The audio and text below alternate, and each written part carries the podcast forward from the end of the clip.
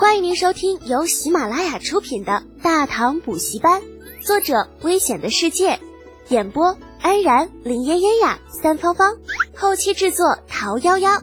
感谢订阅。第七集，相逢不如偶遇。出了军营，纨绔三人组直奔长安城，路有些远，来的时候有马车坐啊，回去的时候全靠两条腿。三人组走得怨声载道的。那其实说起来啊，李浩作为果毅都尉，不管会不会骑马，这坐骑还是能够借出来几匹的。但是好死不死的，他在李记的房门口表现得过于兴奋了啊，暴露了本性，被这个老货直接针对了，所以只能苦哈哈的用两条腿赶路。而与李浩、程楚墨相比，啊，李振显然更倒霉，这货的亲爹直接给他来了一脚。眼瞅着长安城在望，牙还瘸着呢。待进了城，三人寻了一处不大的酒馆歇脚。以三人的身份来说，那这种小酒馆放在以前，那连看都不会看上一眼。奈何刚从军营里出来，身上根本就没有几个钱，便也只能将就着。要了点酒水之后，李振首先开口了：“呃，德简呐，你现在可是果毅都尉了，又在我家老头子面前下了保证。”这以后怎么着，嗯，也得拿出一章程吧。程楚墨趁着两人说话的空档，已经把酒倒上了。闻言，大眼珠子一瞪：“这有什么章程啊？不就是练兵吗？大不了从我爹那边借点人过来。”嗯，楚墨呀，真要那么容易，你觉得我爹会给德简一个果毅都尉的官职啊？更不要说还搭上我们两个校尉。那李振虽然纨绔。但是好歹也是李记的种，脑子并不笨，一句话直指问题核心。程楚墨看向了不说话的李浩，真这么麻烦呢？哼，其实这事儿啊，要比李振说的还要麻烦。一支队伍从无到有，涉及到方方面面很多事情，不是借几个人就能够解决的。那那怎么办呢？这总不能辞官不做，告老还乡吧？俺老程可是刚当上校尉，那屁股都还没坐热乎呢。唐朝勋贵子弟虽然自出生就有职司在身，不过那都是散官，除了名声好听点一点实权都是没有的。这也是为什么程楚墨在乎这么一个校尉官职的原因。李振嘿嘿一笑：“放心，没人让你辞官，最多就是军法从事。”程楚墨听完脸当时就黑了，郁闷的拿起酒碗，直接就是一大口，那样子倒真像是要上法场一样。李浩心中好笑。瞪了李振一眼，夹起一口菜放进嘴里，拍着程楚墨的肩膀：“放心，咱们现在啊是一条绳上的蚂蚱，一荣俱荣，一损俱损，不管出了什么事儿，都有我们陪着你呢。”而程楚墨更加的郁闷了：“哼，那还不如你自己扛着呢，这好歹也算是为兄弟两肋插刀。”李浩一听，险些被菜给噎死。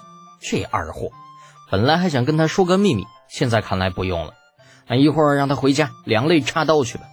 想着，对站在柜台后面的小店掌柜招了招手：“掌柜的，过来一下。”“哎，呃，几位客人有什么吩咐呀？”这掌柜的是个小老头，五十来岁的样子，饱经风霜的脸上满是皱纹。李浩指着桌上的三个小菜：“这菜谁弄的？”“哎哎，是小老儿亲自下的厨。”不知道合不合客人的胃口啊？这长安城的水深着呢，你永远不知道自己面前坐着的人是不是一条披着人皮的狗。但尽管如此，小老头还是低估了面前这个年轻人。在他担心的目光当中，李浩摇头道：“哎呀，老实说啊，你这菜还真不怎么样。你这店能开到现在还没让人给砸了，也是运气。什么情况啊？”这是要找茬吃霸王餐吗？程楚墨和李振诧异的看向李浩，纷纷做好夺路而逃的准备。而在距离李浩他们不远处的另一桌客人也将目光投向他们。那其中一个三十来岁的老帅哥一脸怒容，正被身旁的粉衣丽人拉着。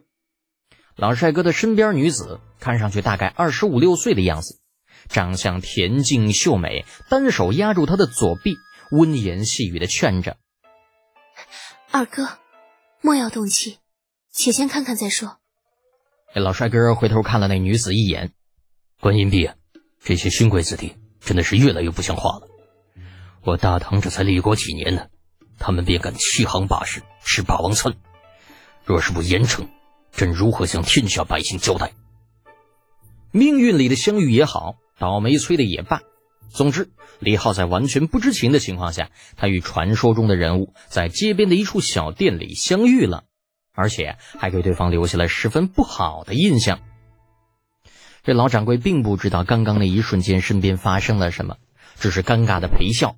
哈哈，呃，那个客人呐，小店小本经营，您看，李浩没有想到自己一句话就让这掌柜的如此紧张，当下苦笑。掌柜的，不要误会，我其实呢就是想借你的后厨用一用，弄几个合口味的菜式，那没有吃霸王餐的意思，你别着急啊。程咬金、李振二人一脸懵逼，那邻桌的老帅哥和粉衣丽人也是一脸懵。借后厨弄几个合口味的菜，你确定不是想要一把火把这店烧了吗？这大家都是衣来伸手、饭来张口的纨绔，你跟老子说你会做菜，鬼才会信你！李振似乎看到小店被熊熊大火吞没的样子，一把拉住李浩：“德简呐，冷静点刚刚出没的话是有些不着调，可是也不用把气出在店掌柜的身上吧。”人家是小本经营，你若是一把火把人店烧了，嗯，那就活不下去了。李浩郁闷，非常的郁闷。明明就是想弄几个合口味的菜，这这怎么就这么难呢？还烧房子，老子能干那么缺德的事儿吗？越想越郁闷，李浩呢，索性也不解释了，甩掉李振的手，扯起老掌柜，便走进了后厨。眼看木已成舟。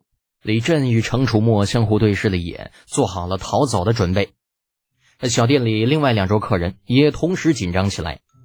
他们是老帅哥李二同志带出来的护卫，早在皇帝陛下发怒的时候便已经得到暗示：若情况稍有不对，那首先是护着皇帝离开，其次是把惹事的那仨小逼崽子给控制住。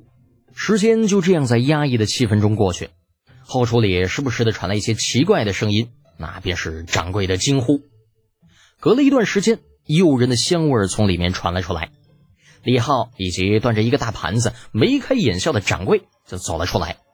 葱油干豆腐，滚烫的热油倒在切好的干豆腐丝和葱丝上，香气诱人。李浩进了厨房也是有点懵，本来想弄猪油的，但结果没有想到这个时代竟然有油，好像又跟自己学的历史书上不太一样。但是。这都不是重点，重点是那刚刚还在对李浩三人的喊打喊杀的老帅哥李二同志，鼻翼扇动，望着两个盘子从自己的面前飘过，真香，好想吃，叫啥名来着？听众朋友，本集已播讲完毕，请订阅专辑，下集精彩继续哦。